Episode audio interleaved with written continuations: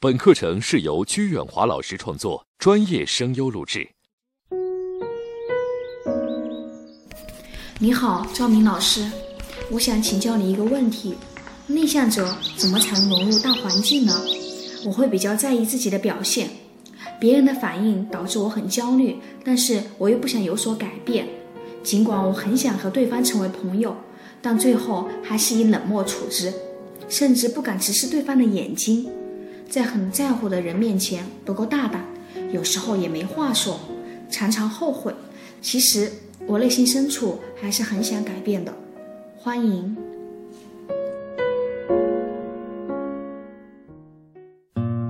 欢迎，你好。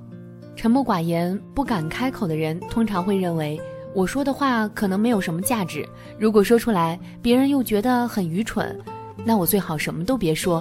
而且其他人都比我懂得多，我不想让别人觉得我无知又无趣。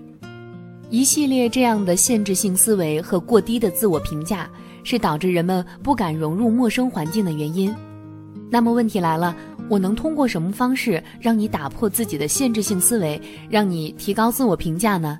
这件事儿难也不难，其实你问我的这个问题本身就能够提供了答案。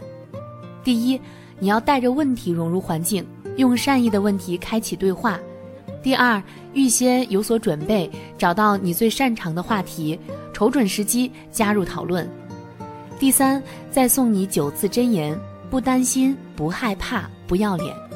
如果你过分在意别人的评价和自己的表现，那么听了再多建议也没用。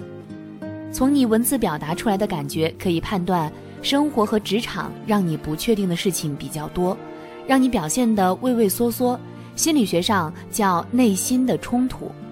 很多内心冲突都是源于家庭，你想做的事、想说的话，不断的遭到父母的反对和打压，时间久了会让你的价值观出现了混乱，不知道该以自己的标准还是父母的要求去生活。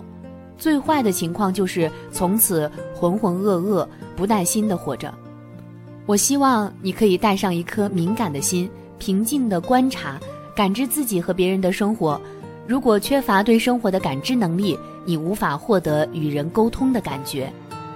我的建议是，给你自己假设一些新的场景，比如两个星期以后你要参加电台主播的面试，那么你就必须逼着自己练习语言表达和朗诵。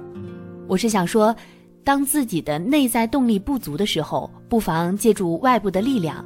比如参加比赛、线下的读书会、兴趣沙龙等等，在与人的互动交流当中找到说话的感觉。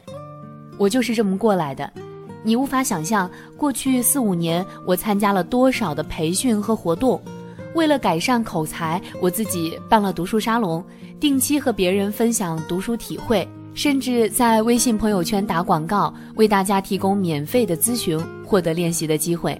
练习无处不在，下了决心就去干，没什么好怕的。